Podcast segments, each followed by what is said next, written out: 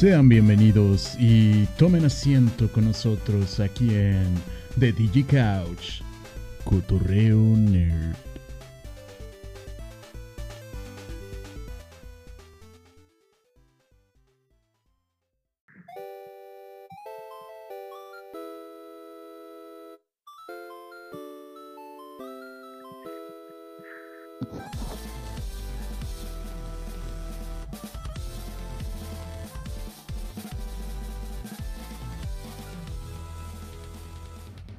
Bienvenidos a este tercer podcast. Ya es nuestro tercer podcast. Como la ven? Nos acompañan José y Oscar, como siempre. ¿Qué tal, chavos? Hola, ¿qué tal, cachorros? ¿Cómo están? Ahora sí, ya se Este es nuestro tercer podcast.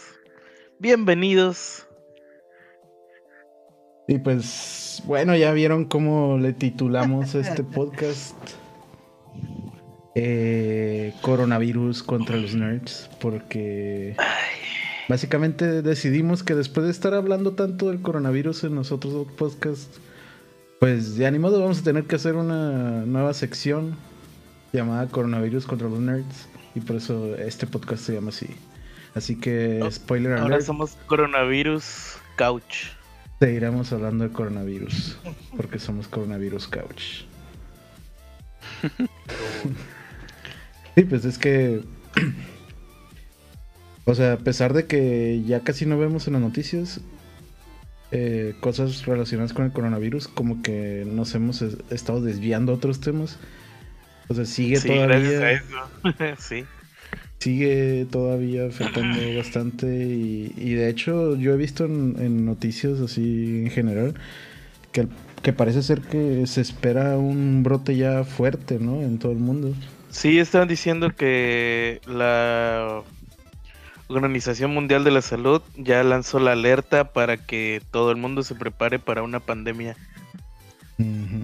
Pero pues ah, aparentemente por lo que yo he leído, este y digamos para aprovechando, ¿no? Que estamos dando la información ahorita en ese momento de sobre esta alerta de pandemia, que no cunda el pánico, ya que pues bueno, dicen que la, la infección se da a través del contacto directo con, con las eh, secreciones, ¿no? Como lo que es este eh, saliva, un poco moco, que se, de las que se pueden ir en, en, en las burbujitas de aire que salen cuando estornudamos o tosemos, y que tiene que ser contacto directo y que solamente llegan incluso a un radio nada más de un metro, entonces en teoría si estás a más de un metro de alguien que está toseando, estás, estás este, a salvo. Además, eh, la, la enfermedad parece ser que es mucho más infecciosa de lo que realmente es eh, severa, ¿no? O grave. Eh, ya que pues normalmente se presentan eh, síntomas pues comunes de la gripe como tos y estornudos, ¿no? Y así es una infección respiratoria, pero no, no tan grave realmente el porcentaje de los casos que han sido, que han, bueno, llevado a, al peor de los casos, ¿no? Que es la muerte, pues es un porcentaje prácticamente insignificante en comparación con, con otras enfermedades. Es mucho más, es mucho más este probable que mueras mañana de una, de una embolia cerebral que de coronavirus. Entonces, eh, no es tan severa, pero pues nada más hay que ser precavidos, ¿no? Con las em, técnicas no usuales para evitar contagios, como lo que es eh, taparse la boca con la parte interior del, del codo y pues así evitar esparcir eh, pues los germes, ¿no? O el virus a través de, de estas secreciones. Y bueno, ya lo escucharon también, ¿no? Solo manténganse alejados de todas las personas dentro de un radio de un metro. Y ya, no, no hay problema, ¿no? Bueno, pues muchas gracias a nuestro doctor Oscar. Oscar. Vela, el doctor que tenemos aquí en turno en las oficinas de DigiCouch, eh, por estas recomendaciones. Pero bien, vamos al, al grano. ¿En qué nos afecta el coronavirus a nosotros los nerds? pues como ya lo hemos dicho en los podcasts anteriores, nos ha afectado en desarrollo de tecnología, nos ha afectado también en hasta en producciones de, bueno, en sí, cuando salen a producción las películas en los cines. Y pues hoy no es la excepción porque traemos también temas de cómo es que el coronavirus está afectando este producciones como de sí pues básicamente la, mayoría de la tecnología, en China que se está haciendo está afectando mucho. Y además de afectar cómo es que también está ayudando a pues a desarrollar nuevos algoritmos no en este caso pues Luis no sé si quieras compartirnos este artículo. Eh, sí, pues van a mejorar un algoritmo de reconocimiento facial para que la gente con cubrebocas, con estas mascarillas cubrebocas que se están utilizando mucho en, China, por ejemplo, ya ven que vemos fotos y todo el mundo trae su cubrebocas.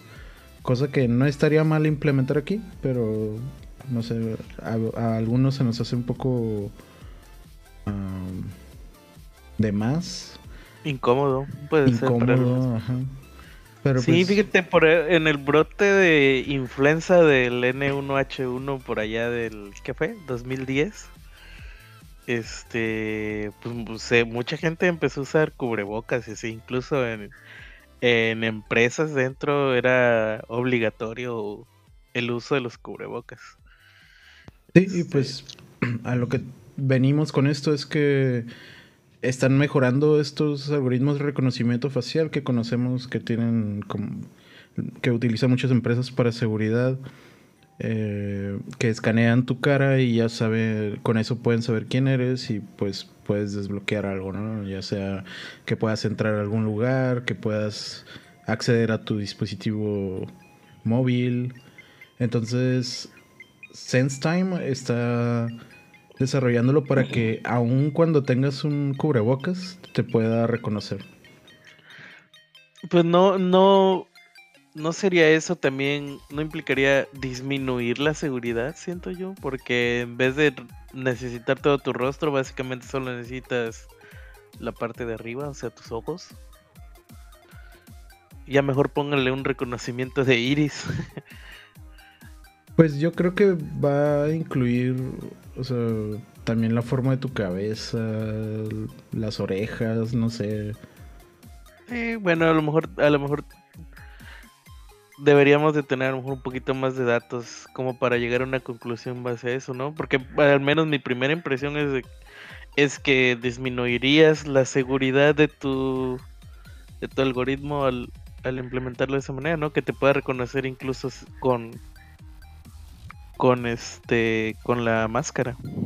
Es que según dice aquí que hay rasgos claves en nuestra cara y muchos de estos puntos o rasgos claves están alrededor de los ojos, de la nariz y de los labios. Entonces, con digamos que agarrando varios puntos de tu cara, no necesariamente de donde está el cubrebocas, pueden saber si eres tú o no. Mm. Sí, este algoritmo, así como dice Luis, no requiere de tanta información, simplemente ocupa esos puntos claves y con eso puede determinar esa eh, captura facial. Así es. que ver. Y pues hablando de otros de otros temas relacionados con el coronavirus, eh, se retrasa el, el la pues el release, la proyección. La proyección, exacto, de Sonic en China. Por lo mismo, por el coronavirus. Que es lo que les comentaba, que no solo está afectando eh, en tanto tecnología, sino también en, en ese tipo de cosas, en el cine. Que pues sabemos que esta película ya está recabando mucho dinero, mucho eh, ya sobrepasó lo que habían invertido, que era lo que les comentábamos el podcast pasado, que les había ido muy bien, pero todavía ni siquiera sale en China. Pues todavía falta, sí, y es. Y es, es una buena porción de población allá. Sí, no, pues imagínate tener tanta gente eh, tan amontonada, ¿no? Dentro de las salas y con el virus. Y pues bueno, con lo que comentábamos al inicio del podcast, ¿no? Que, que pues se necesita estar algo cerca como para realmente poderse contagiar, pues yo creo que sí es, es una buena decisión de parte de Paramount en cuanto a para ayudar a, a ralentizar un poco la, eh, la infección, ¿no? Pues sí. Lo malo es la gente que se lo está perdiendo. sí. Eh, bueno, sí, es China, está bastante cerrado. Te iba a decir, bueno, la pueden encontrar pirata, pero no, no creo. ¿Quién sabe? Debe estar difícil. Dino a la piratería, Oscar, por favor. Dino a la piratería. Que le estoy enseñando. Digan no, digan no, digan no. Ah, y había otro tema, ¿no, José? De esto de... Sí, eh, Sony, eh, Producciones Kojima, Facebook y otras, entre otras compañías, están cancelando sus participaciones en los próximos eventos de gaming. También debido al, a la preocupación que tienen del coronavirus. Eh, son producciones Kojima? No, no, no los había escuchado. O no sé. Producciones Kojima es de. Es una empresa que creó este Kojima. Ah, ¿No te recuerdas de Metal Gear Solid? ah, ok, ok. Ah, ok, ok, sí. Claro, órale. Sí, pues después de que lo corrieron de Konami, él hizo su propia compañía. De Con Blackjack y, y mujeres buena onda. sí. sí, eh, por ejemplo, Sony está cancelando su participación en el PAX East. Eh, creo que esta va a ser, iba a ser en el, el 27 de febrero, si no me equivoco. Sí. el viernes. El viernes, correcto. Que por cierto, el viernes también es el estreno de la película de, Netflix, ¿no? De, de Pokémon. Pokémon, sí. Es jueves, ¿no? Jueves 27. Ah, entonces era 28. Es jueves 27. Ok. En cualquier caso, eh, sí van a tener unos boots en, el PAX East eh, de Sony y de juegos de PlayStation. Pero pues no, no va a haber ahora sí que una... No va a haber eventos. Un evento, ¿no? Oye, y si les interesa, pues los juegos que van a mostrar va a ser Doom Eternal, el remake de Final Fantasy VII, eh, Last of Us Part 2, Neo 2, Persona 5, eh, Spelunky 2 y entre otros juegos que van a mostrar esos días. Bueno, pues lástima que nos perderemos un eventillo por ahí. Así es. Pero bien, hablando ya, dejando el coronavirus por un lado, porque ya hablamos mucho en estos tres podcasts y ya me está enfadando. sí, y yo creo que, ya nadie quiere escuchar más del coronavirus. ah, ya, ya es suficiente por, por el día de hoy al menos. Eh, pues vamos a hablar de temas de tecnología como comenzamos anteriormente y ahora les vamos a hablar de un de Jeff Bezos, el CEO de, de Amazon.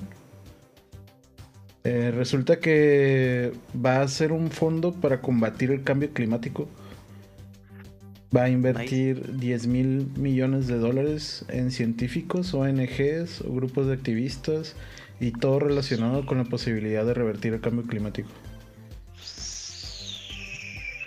Pues ya era hora de que alguien con dinero ya empezara a, tratar de ya hay varios nada más mejorar, ¿no? O sea, ya había varios, pero pues no sé cuál será la la este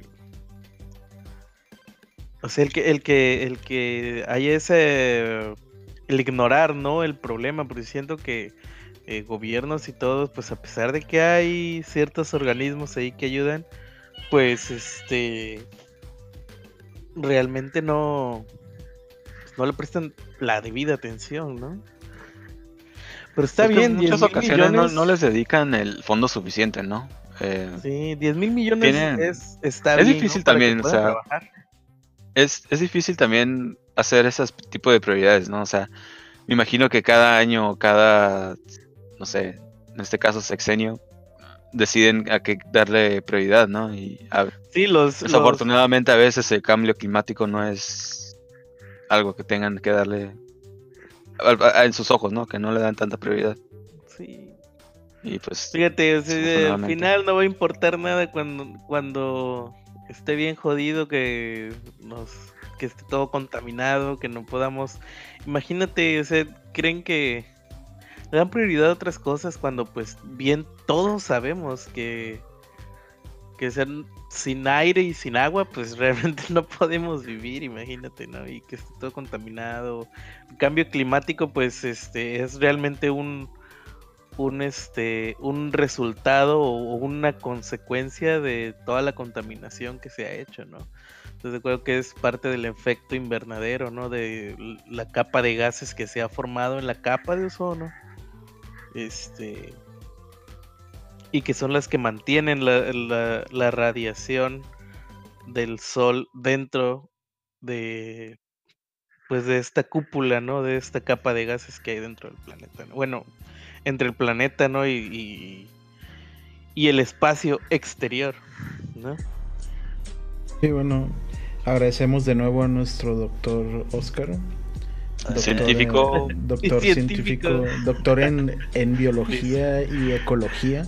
el residente científico y médico. Por esta Discúlpeme explicación. si estoy, si, si soy, aunque sea lo menos culto posible en estos temas.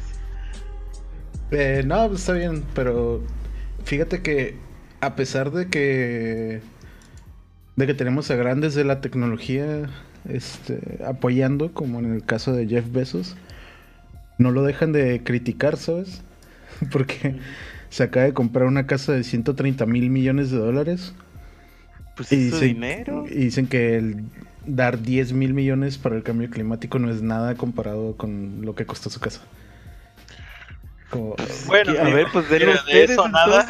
Entonces. Prefiero los Entonces, 10 que millones. lo den ellos, pues sí, güey. Sí. 10 mil millones, eran 10 mil. 10 mil millones, perdón. Ujú. ¿Y su, ¿Y su casa cuánto costó? 130 mil millones, o sea, 120 mil millones más. Mm, Güey, ¿en serio costó 120 mil millones? No creo. 120 millones, lo creo. 120 mil, no lo sé, habría que Bueno, es una mansión. no sé. Es la mansión más cara de Los Ángeles. Pero 120 mil millones no, 130 mil millones de no dólares. lo sé, Rick. No lo sé, Rick. Pero bueno, eh, no soy experto en Si hubiera construido una casa en 3D. sinceramente. No soy experto en bienes raíces, no sé si realmente exista una casa de ese precio. No le hagan caso, realmente sí es experto. Recuerden que es nuestro residente científico Científico, doctor. Científico, doctor, y ahora en bienes raíces. experto en bienes raíces experto, también. sí, asesor. Como, es como el arquitecto que no tiene casa, así. Asesor en inmobiliario. casa. Asesor inmobiliario, Simón. Este, pues. Pues bien por Jeff Bezos y esperamos que más gente pueda seguir aportando a la causa. De hecho, ya googleé y fueron 165 millones. Ah, peor aún, ¿no? No, 165 millones. Lo que costó no la casa. Ajá. ¿Y, y cuánto donó? ¿Sí donó los 10 mil o donó 10 millones nada más? Pues ya no se sabe. eh, Ya no. esto- estos no- sitios de noticias que estamos utilizando parecen ser no tan buenos. Y eso que Uy. son sitios especializados en noticias de tecnología. Bueno, Pues tienen buena Tendremos que re- reputación, tendremos que supuestamente. re-revisar nuestras fuentes. Ah, pero los 10 mil millones sí, lo, sí los, este... Sí los Si eran 10 mil millones. Sí. O sea, 10 billones de dólares en Sabemos que haya un billón, son mil millones aquí. Este, pues bien. Siguiendo con otro tema, SpaceX. ¿Qué nos pueden decir de SpaceX? Pues dicen que van a enviar turistas al espacio. Al espacio. al space espacio. Pues, vaya, ¿qué te digo? Dice que eh, serán personas adineradas. Me imagino que el boleto va a costar, pues, algún par de millones. Cada viaje en el este, vehículo costará a la NASA 55 millones por asiento. Por asiento. Wow. Aún así yo siento que pues es un es un es un paso hacia adelante, ¿no? Realmente en, en cuanto a pues ahora tener misiones tripuladas con civiles y pues con fines recreativos, ¿no? Eh, puede que aún esté lejos el día en que esté al alcance de las personas comunes, ¿no? Pero pues, tal cual es un paso hacia adelante, ¿no? Sí, pues es lo que lo que lo que la humanidad necesita, ¿no? Necesita avanzar más tecnológicamente y eso de estar realizando estos viajes y haciendo haciendo este estas investigaciones, ¿no? De cómo hacerlo más eficiente cada vez. Sí, fíjate, normalmente se siempre ha sido que es la guerra la la que propicia el avance tecnológico, ¿no? Pero yo creo que en este caso el turismo es la también competencia de ir al espacio. Pero en este caso eh, también el turismo yo creo que puede eh, por ahí hacer, ¿no? Que, estas empresas como SpaceX eh, o que salgan más empresas como SpaceX que se dediquen a, investigar de qué manera pueden empezar a, lucrar, ¿no? Con viajes al espacio o al menos a una altura como usted menciona, ¿no? Una altura en la que jamás una misión civil ha llegado antes. O sea, me imagino que... debe ser a una altura similar a, a la del salto este que hubo hace unos años, ¿no? El salto caída libre más alto de la historia, ¿no? Fue que rompió récord y todo. Pues bueno. Pues yo digo que de todos modos sigue siendo causa por una guerra. Por esta guerra fría que tenemos. con esta competencia por llegar al espacio. 2.0. ¿Así? ¿Con quién? ¿Con quién, con quién más? Rusia, bueno, India también tiene su programa, ¿no? India también tiene su programa este espacial, ¿no? Creo que hace unos años lograron llevar una un, un satélite o lograron llevar un algo a la luna, me parece. Bueno, yo puedo llevar los cafés si quieren, pero tal de que me lleven para llevar algo. ¿Y sabes qué, ¿sabes qué es lo, lo más chistoso que se que hubo en aquel momento? Bueno, que se dijo que la misión de la India fue más barata que grabar la de Interstellar, la película. O sea, grabar la película Interstellar fue mucho más cara que, que la misión al espacio de la India. Nice. Sí, por eso era. Pues sí, pues ojalá que, a ver si le toman consejos SpaceX a, la India para ver cómo le hacen para llevarlos más baratos.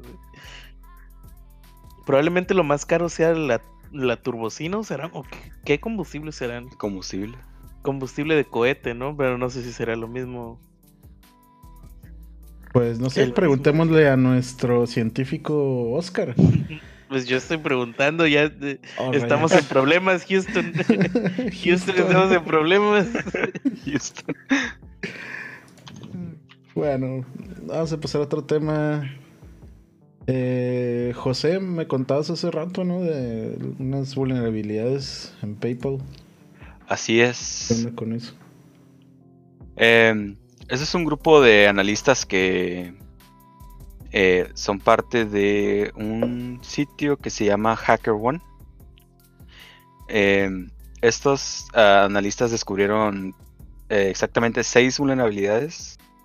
eh, lo que es el PayPal. En, marzo, del 2018, PayPal había anunciado que habían incrementado su, su recompensa por encontrar bugs por, por 30 mil dólares, ¿no? Que pues es bastante, bastante bueno. Eh, pero lo que pasa aquí es que cuando estos profesionales encontraron las vulnerabilidades, PayPal en vez de am, tomar notas sobre ellas y pues arreglarlas, decidieron esconderlas, ¿no? Baja, ponerlas bajo, eh, Bajo ¿cómo se dice? Bajo llave, ajá. Y en vez de eso, castigaron a estas personas Wow. que estaban, que las habían encontrado. Eh, o sea, eh, lo que ellos tienen en este Hacker One, tienen eh, ¿cómo se dice? Pun- puntuación de reputación, ¿no? Todos empiezan en 100. Y pues eh, PayPal en este caso les estuvo bajando la reputación. ¿Cómo? Se les. No, Se pues intentaron. gracias. ¿Qué, ¿Qué onda con eso? O sea, ¿cómo vas a dejar algo así? O sea, te están diciendo, ni siquiera fue un hackeo malicioso, ¿no? O sea, fue una revisión, me imagino, de seguridad. Que bueno, que también si no fue un, em- un grupo contratado, ¿no?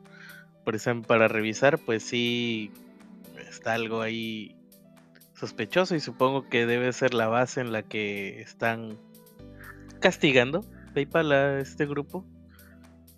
Pero aún así, digo, moralmente es algo así como que, ah, ¿cómo Sí, ¿no? Y, y tú como empresa es tu obligación pues arreglar este tipo Sí, de le- problemas, ¿no? O sea, estás, jugando con el dinero de la gente, o sea, no.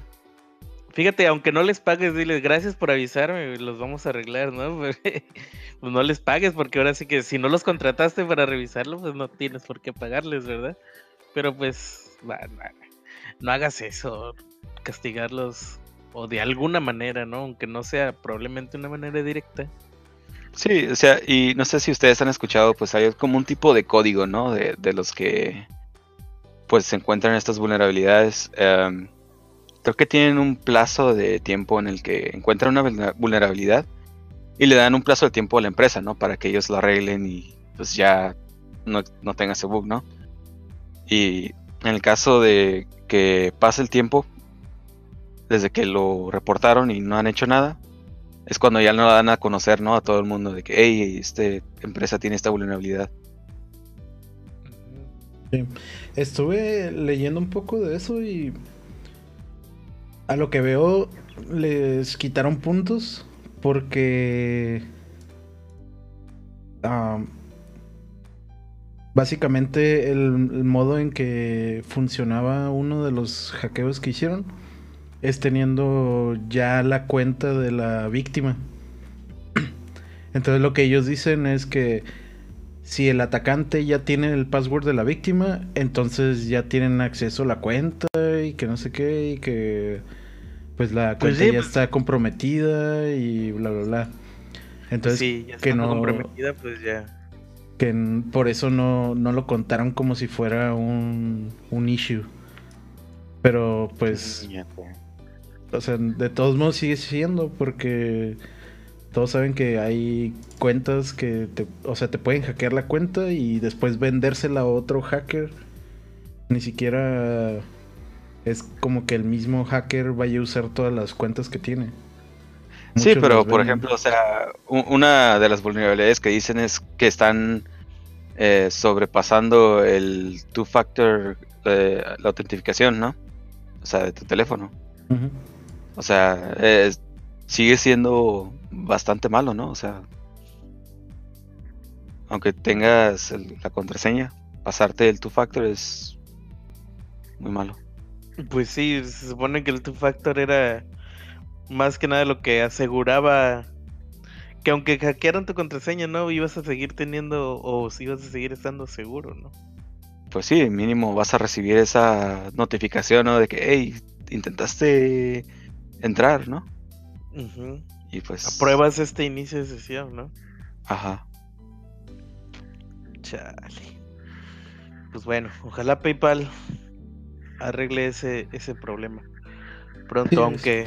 Esperemos que ya Aunque- que los directores de PayPal, una vez que escuchen nuestro podcast, como todos los todas las semanas, este, pues hagan Como, algo, ¿no? como todos los influyentes millonarios lo hacen, ¿no? Así es.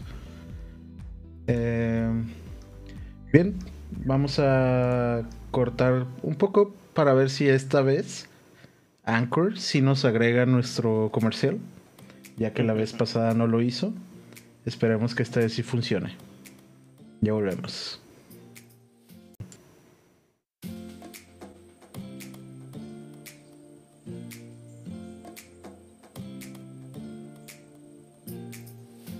Bien, pues ya estamos de vuelta. O tal vez nunca nos fuimos. Todo depende de Anchor.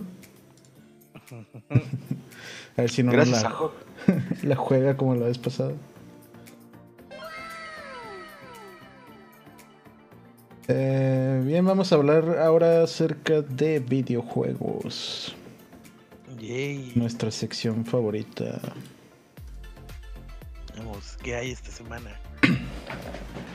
Pues los de Call of Duty anunciaron que el Battle Royale, el modo Battle Royale que va a tener el Call of Duty Modern Warfare, va a ser gratuito. Y va a llegar pronto, no dieron fecha, o al menos no he encontrado bien una fecha. Pero posiblemente podría ser el 10 de marzo. O sea, ya en dos semanas, casi. Muy pronto. Eh, pero eso es que mobile o para PC? No, es para. PC.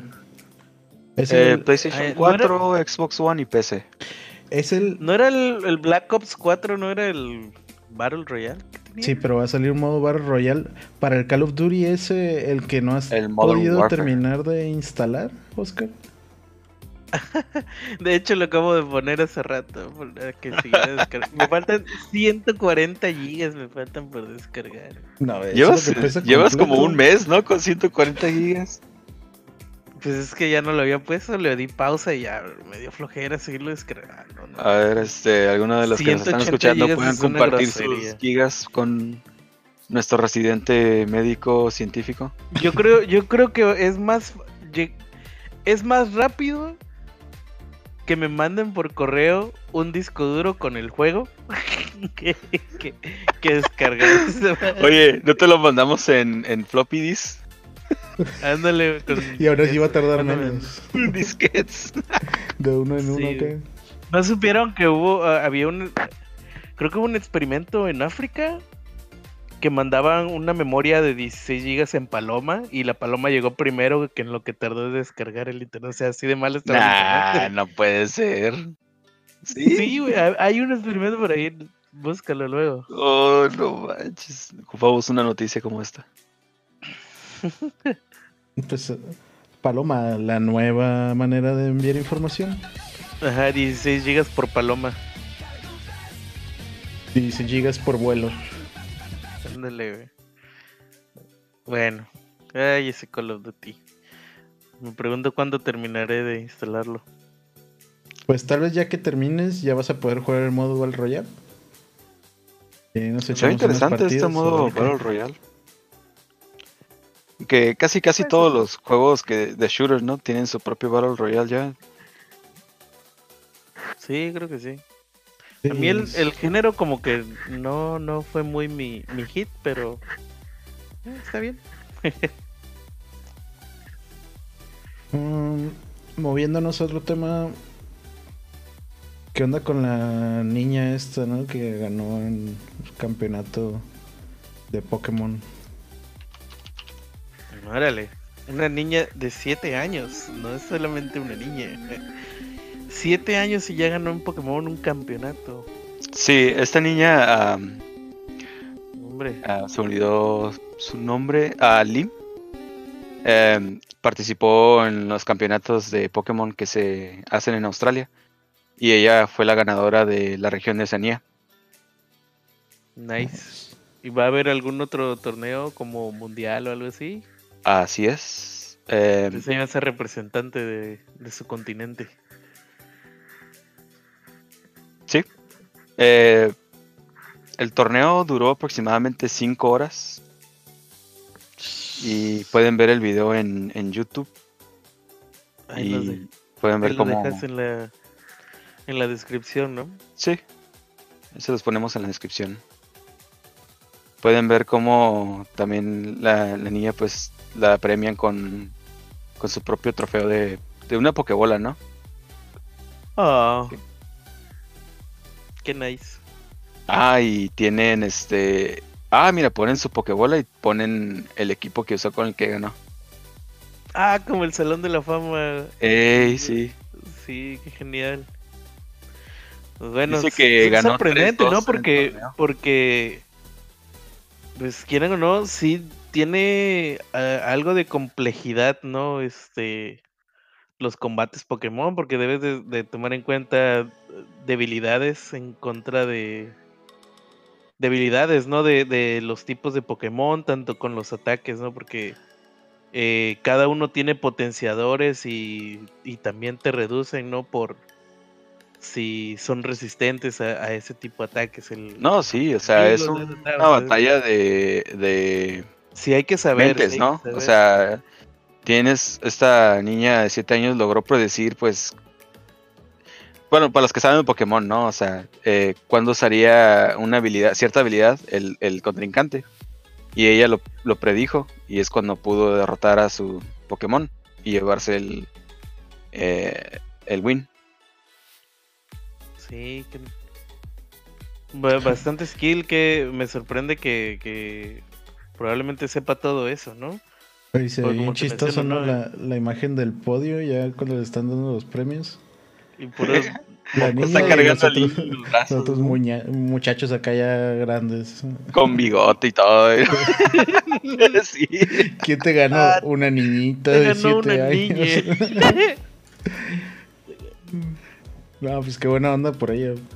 Ojalá Sí, claro. más, más padres empezaran a, a alentar a sus hijos, ¿no? A este tipo de competencias. Sí, Digo, a final de cuentas, los cuando- esports están creciendo bastante últimamente, así que eh, está muy bien, digo, que vayan inculcando otro tipo de deporte, que en este caso es un deporte electrónico para los niños. Sí, yo cuando mi hija cumpla 10 años la voy a correr de la casa que se vaya a jugar Pokémon Go a atrapar Pokémon por el mundo. Oye, pero esa es trampa, la vas a utilizar ¿Verdad? porque de seguro le vas a dar tu cuenta. Nail, cuenta. Ya que, ya que me que me enfrente en el gimnasio final. Oye, hablando de esports, ¿no? Tenemos otra acerca de los esports. Que de hecho están aumentando. gracias a los esports se han aumentado el número de turistas en las ciudades pequeñas. O sea, cuando hacen un torneo en alguna ciudad, hay mucho turismo para ir a ver ese, ese torneo o ese evento de esports. Lo Sí, qué cual, nice. o sea, ya está impactando ahora el sector turismo. Qué Pues sí, bueno. es bueno, ¿no? O sea, es una der- buena derrama económica que tienen en estas ciudades eh, cuando llegan personas ajenas.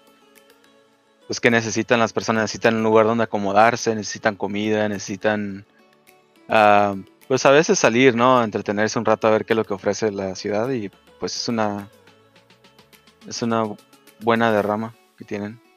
Sí, no- y fíjate, es, es, a lo mejor es, es también por, por ejemplo, en la, no sé si siguen eh, la Overwatch League, eh, las primeras dos temporadas, todos los juegos se jugaron en, en la Blizzard Arena, ahí en, en. A partir de esta tercera temporada, lo que hicieron es que van a hacer ya los juegos en como tipo en casa y fuera, ¿no? Entonces ahora ya van a ir a, hacer los juegos en las ciudades de cada uno de los equipos, porque los equipos en la liga son basados en ciudades, digamos, ¿no? Por ejemplo, está los Paris Eternal, están los Houston Outlaws, están este, los LA Valiant, los LA Gladiators. Entonces, ahora los juegos estaban jugando así, ¿no? Como que ahora van a ir a Filadelfia, o van a ir a Houston, o van a ir para allá. Y pues, como están, hay, equipos de París, hay había unos de China y así de Hong Kong. Eh, pues ahorita parece ser que igual van a, van a este, cancelar los juegos en aquella zona, ¿no? Pero este, igual, ¿no? Ellos también están empezando a propiciar, ¿no? O este es un nuevo formato, ¿no? Que están empezando a dar de, de eh, igual, ¿no? De llevar el, torneo hacia esas ciudades, ¿no? Que al final también, como dicen, ¿no? Está generando, eh, pues, la derrama económica en, cuanto a turismo, ¿no? Entonces, parece algo eh, interesante, ¿no? Y, bastante bien por parte de este tipo de organizaciones. Sí, tenemos ejemplos por, eh, como League of Legends, que una de las finales se realizó en, durante dos días en Rotterdam, esto en Países Bajos.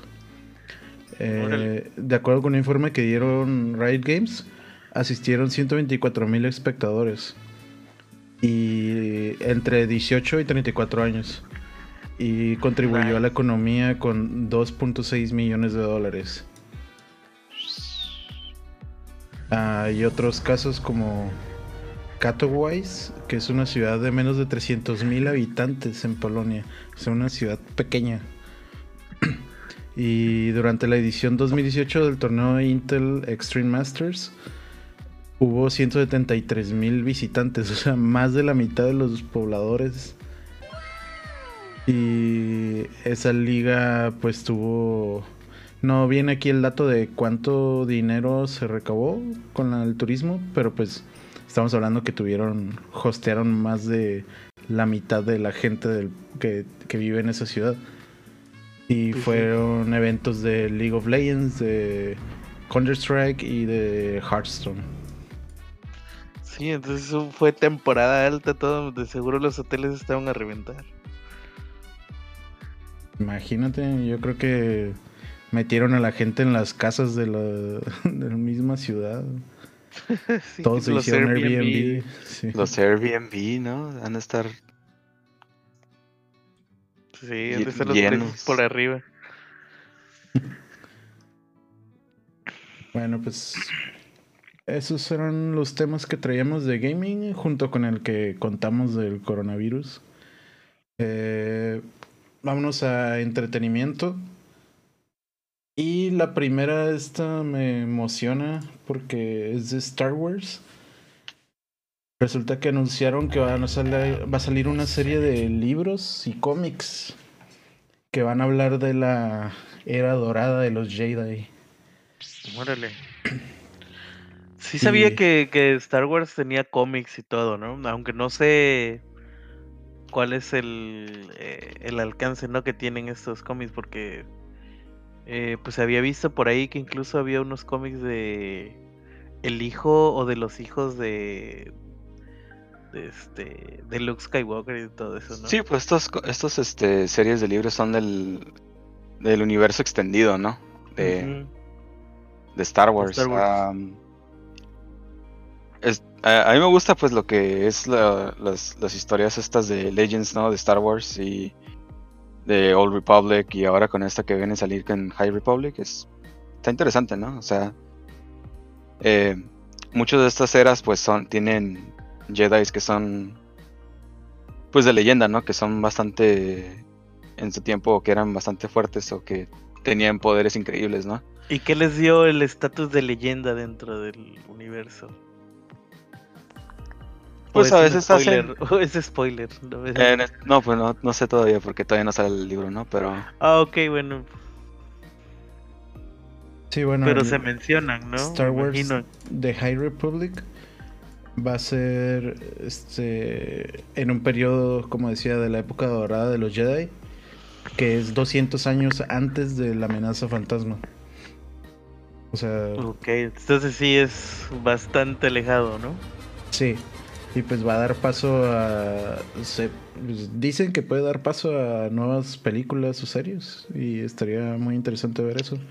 No, sí, o Eh, sea, tienen de dónde sacar, desde The Old Republic, desde que Old Republic que son mil años antes de los eventos de eh, de Phantom Menace, me parece.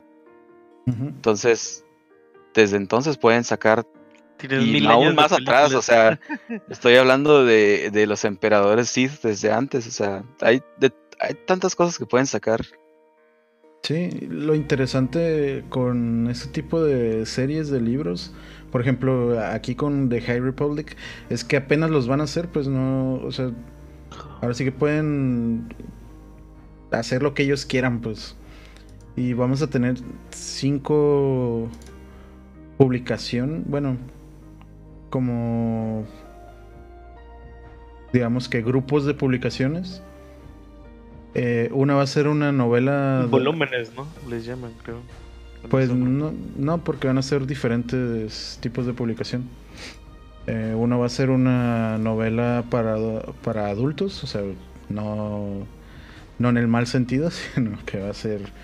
El objetivo es que lo lean los adultos. Otra va a ser una novela para jóvenes. La de adultos se va a llamar Light, The High Republic Light of the Jedi, la luz del Jedi. Eh, la segunda para jóvenes va a ser Into the Dark. Que. ah, ah, la siguiente sería para ya como adolescentes, adultos. a Test of Courage. Eh, de ahí sigue. Va a haber una serie de cómics de IDW, que son pues una compañía que publica cómics de diferentes películas, diferentes series. Y este se va a llamar The High Republic Adventures. Y por último vamos a tener una serie de cómics también de Marvel llamado simplemente Star Wars The High Republic. Uf, fíjate que los cómics de Star Wars son, son muy buenos. Yo el último que, que estuve coleccionando un rato, porque no lo terminé de coleccionar, fueron los de Vader. Que híjole, me gustaron muchísimo esos. Fíjate que yo no los he leído, pero sí me interesan bastante. Y pues ahora que salgan estos, pues no me los voy a perder. De hecho van a salir este año en agosto. Y Ah, ya pues, casi. Sí. Se prevé que después de estos le, pues le sigan, ¿no? Con estas historias.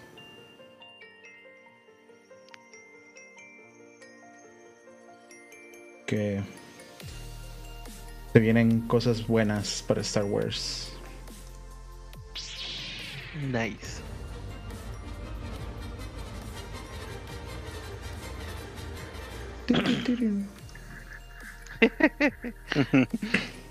Y nos decías la vez pasada, Oscar, pero nunca nos pasaste el link de Ah, nos cierto. hablabas de Diablo.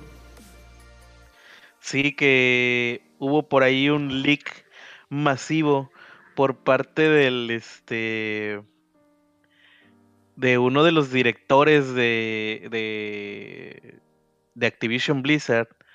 Eh, parece ser que este señor actualizó su página de LinkedIn y en esta página de LinkedIn él menciona que él dirigió la contratación y Ok.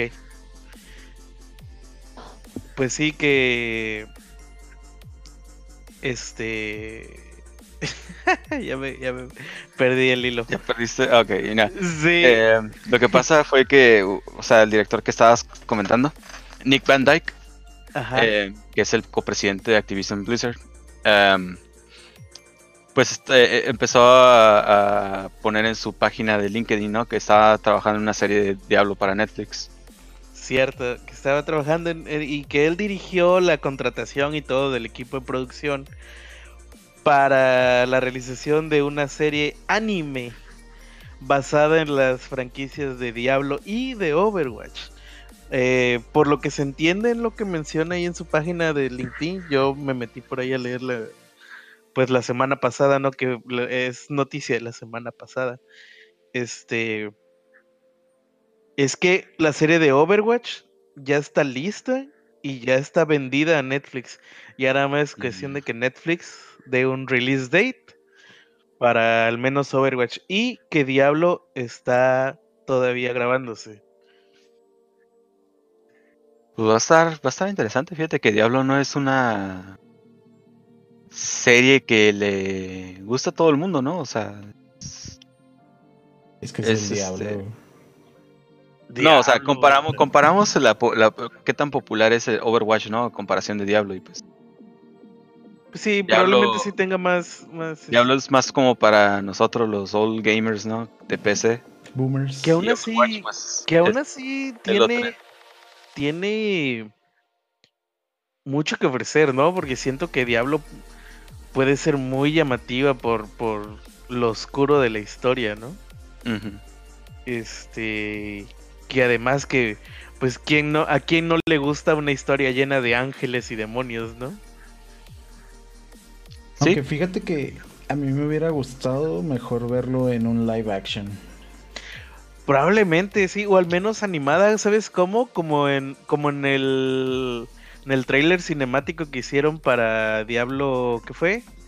¿Cuatro o cinco? el Diablo 4, sí. El Diablo 4. Fíjate que cambiaron mucho las gráficas, ¿no? El Diablo 4, Diablo 3. Diablo 3 se- se, Ese- ve muy de caricatura, ¿no? Pero Ah, Diablo ese 4. tráiler cinemático, no, me estuvo Fíjate que- genial, estuvo genial ese live, ese, Fíjate ese que-.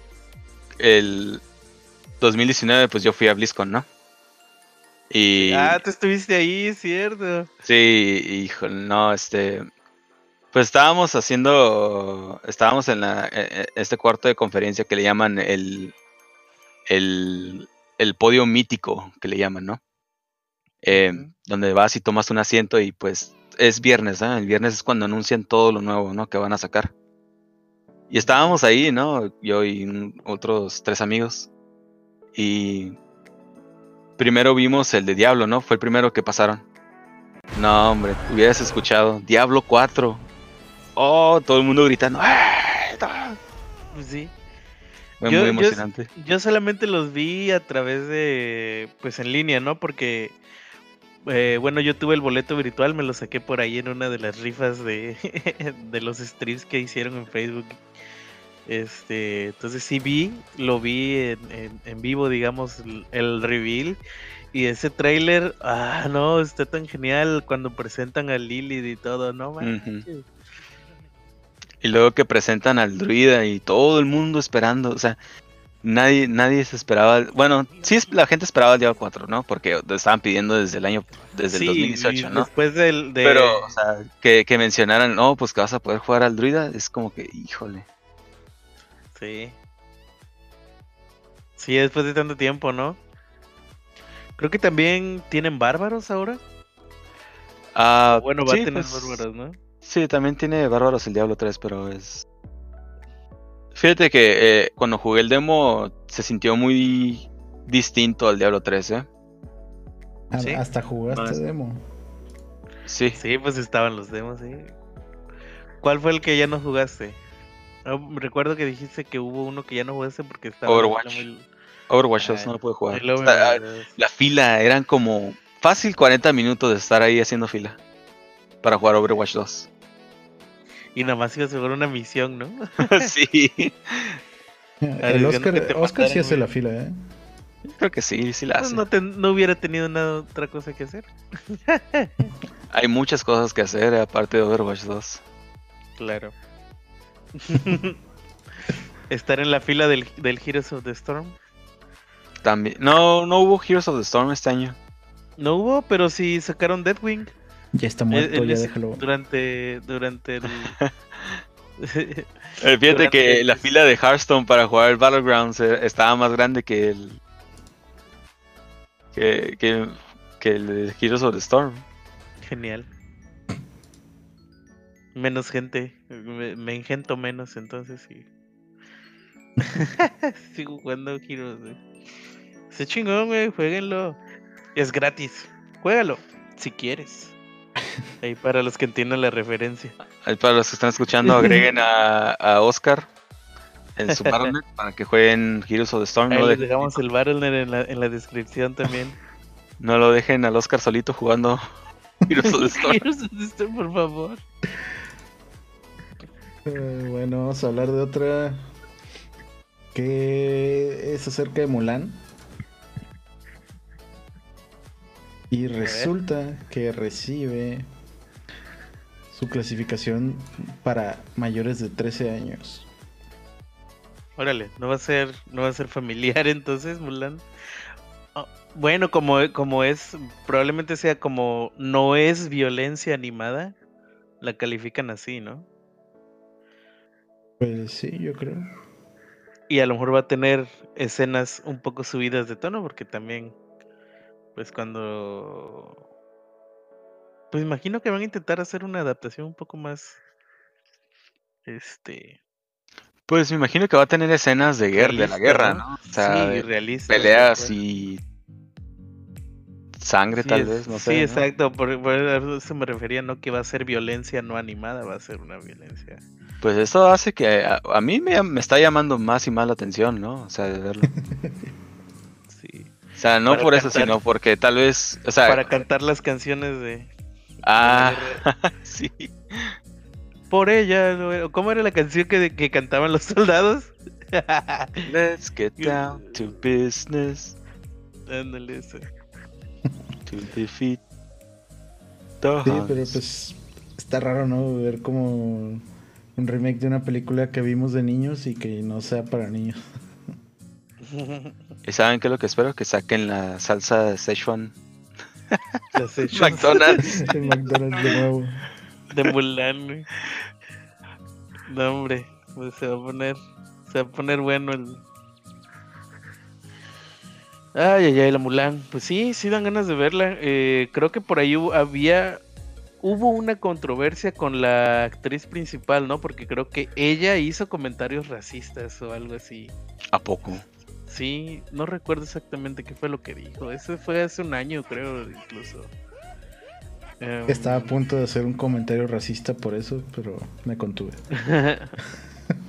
sí, creo- me parece que, que ella hizo algunos comentarios por ahí y que y que casi la pues ya la- ya estaban empezando a organizar el boicot a la película y todavía ni, ni se lee.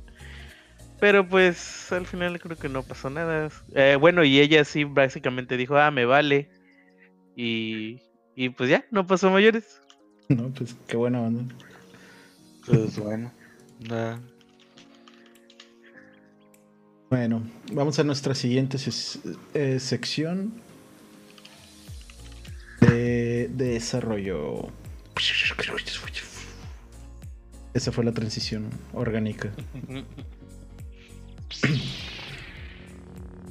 Ándale, sonó como un lightsaber. Eh, la primera que tenemos aquí. Hoy les vamos a hablar de dos cosas de desarrollo. Siempre es el tema que tocamos menos. Porque sabemos que si llegaron hasta aquí ya deben estar demasiado aburridos de nosotros. Pero les vamos a anunciar que. Anunciar que ya se anunció el TypeScript 3.8.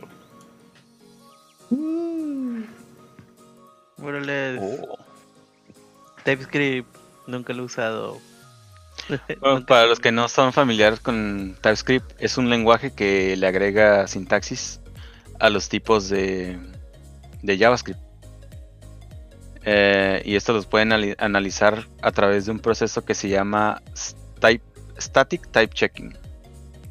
Este Type Checking te puede decir ah, los errores como los este, typos. Los typos son como que se te olvide, que le agregas una S de más a una palabra o algo así, ¿no? Una, una letra de más. Y, o valores que pueden ser nulos o undefined. Incluso antes de que corramos el código, ¿no?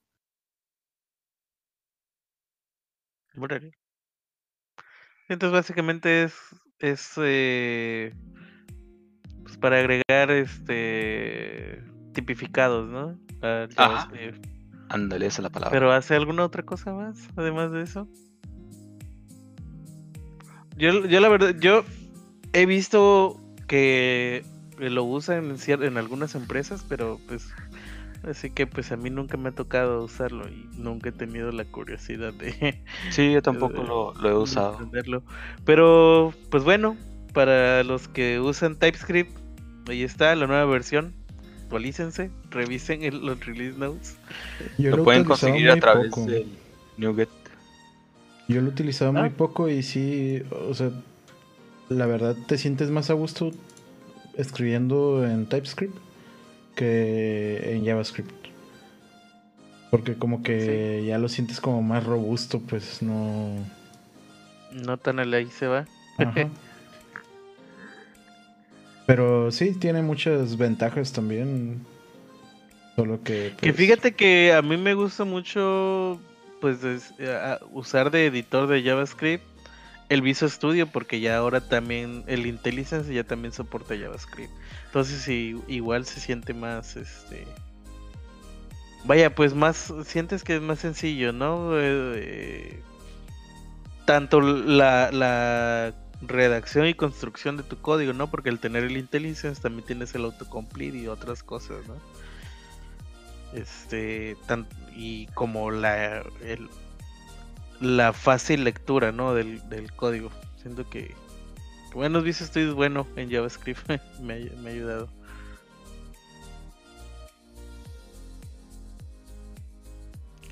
Pues así es, aquí lo tienen, TypeScript 3.8, lo pueden conseguir en NuGet a través de npm install TypeScript. Ok. ¿Y cuál es la última, José? De Apolo 11. Ah, sí, Ujú. que ya está disponible en GitHub, ¿no? El código. Así es. Este es el, el código del Apolo 11 de la computadora de, de guía. órale Eh, estos me parece que lo digita- digitalizaron de, de unos libros que tenían, ¿no? En, en la NASA. Y lo digitalizaron lo- estas eh, empresas de MIT Museum y Virtual AGC. y qué en qué en qué lenguaje están me imagino que debe ser C o algo así Ah, mm, Ensamblador. ensamblador. no manches imagínate no pues GG Comanche 055. Comanche Este- 055. Luminary 099. Oye, ¿no? y tiene, y tiene, este, o sea, es código de hace años, tiene 3, 4 años de que lo agregaron, simplemente lo hicieron público ahora. El último commit, fíjate, ahorita estoy viendo, hace 11 Ujú. horas, Hace 5 días, ¿no? Ah, no, 11 horas. hace sí, 11 sí. horas. O sea, sí lo están, lo están todavía, pues acomodando, me imagino, ¿no? Sí, pues o sea, imagínate que tuvieron que sacar los, los, los libros, tuvieron que sacar los, los, ¿cómo se llaman? Los, los transcriptions o los escritos, pues, de, de los programadores. Y conectar todo, ¿no? Sí, fíjate. El objetivo es ser un repositorio del código fuente original del Apolo 11. Que de este modo sean bienvenidos los PR relacionados con las transcripciones y escaneos del código fuente original del Luminary 99 y el Comanche 55. Órale, y tiene más links hacia más código. Uf, aquí están los escaneos. Los escaneos del código, aquí los tienen, güey. Ah, sí, ¿dónde está? Están las páginas. eh, cuando entras en el README, Ajá. en el, en el README ahí, este, abajo, en donde dice Luminary 99 y el Comanche 55, le das clic a cualquiera de esos. Este, y te manda a. Oh, el. JPG, ya lo vi. Sí, con el- los escaneos del código. Órale. Y es- esa es la, la hoja, es la hoja. Es, sí, es literalmente la hoja. No sé, a lo mejor lo escribieron en máquina de escribir o algo Sí, así. se ve, se ve en máquina. No, pues es una pieza de historia para ustedes. Aquí los terraplanistas que sean informáticos pueden venir a leerlo y ver si tomaron o no en cuenta curvaturas de la Tierra.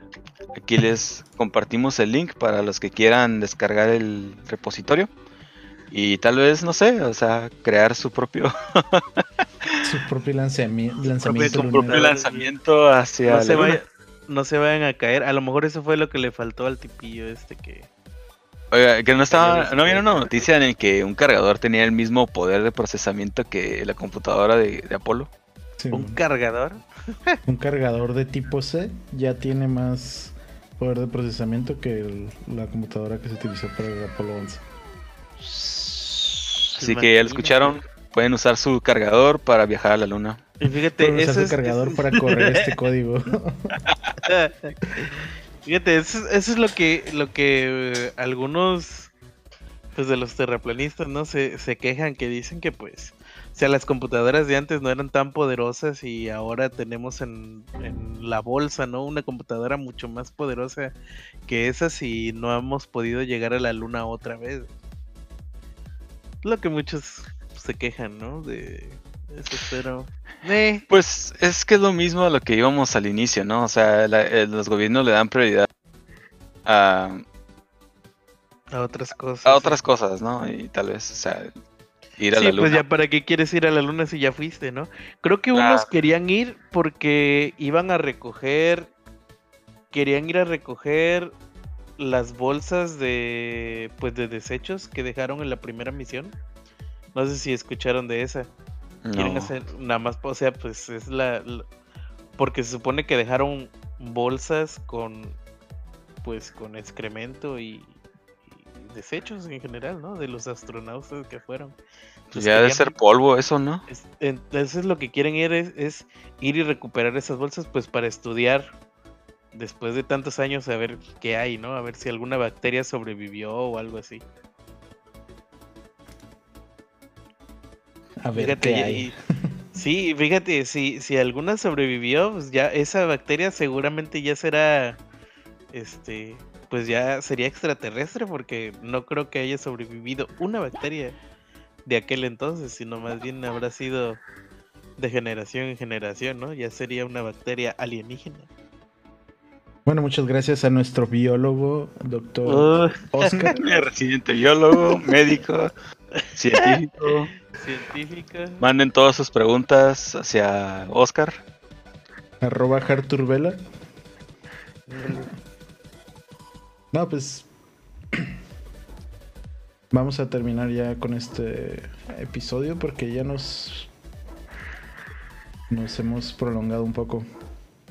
Ya nos están corriendo del sofá. Sí, ya Y el que sigue. que sigue. Este, pues ya saben, ahí está el código del Apolo por si lo quieren ir a compilar en su cargador tipo C. Va a correr smoothly. Nice. Y pues esto sería todo por el podcast de hoy. ¿Algo bien. que quieran agregar? Muchas gracias por escucharnos. Un Muchas gracias. buen día. Nos vemos la próxima semana. Nos escuchamos, ¿no? ¿Eh? Todavía no tenemos nuestro video podcast. Oh, es verdad. Pero yo los, yo los estoy visualizando ya. ah, muy bien. Tecnología de José. Que Bueno. ahora yo soy el residente malvado. Bueno, muchas gracias a todos. Nos escuchamos la próxima semana. Hasta luego. Bye.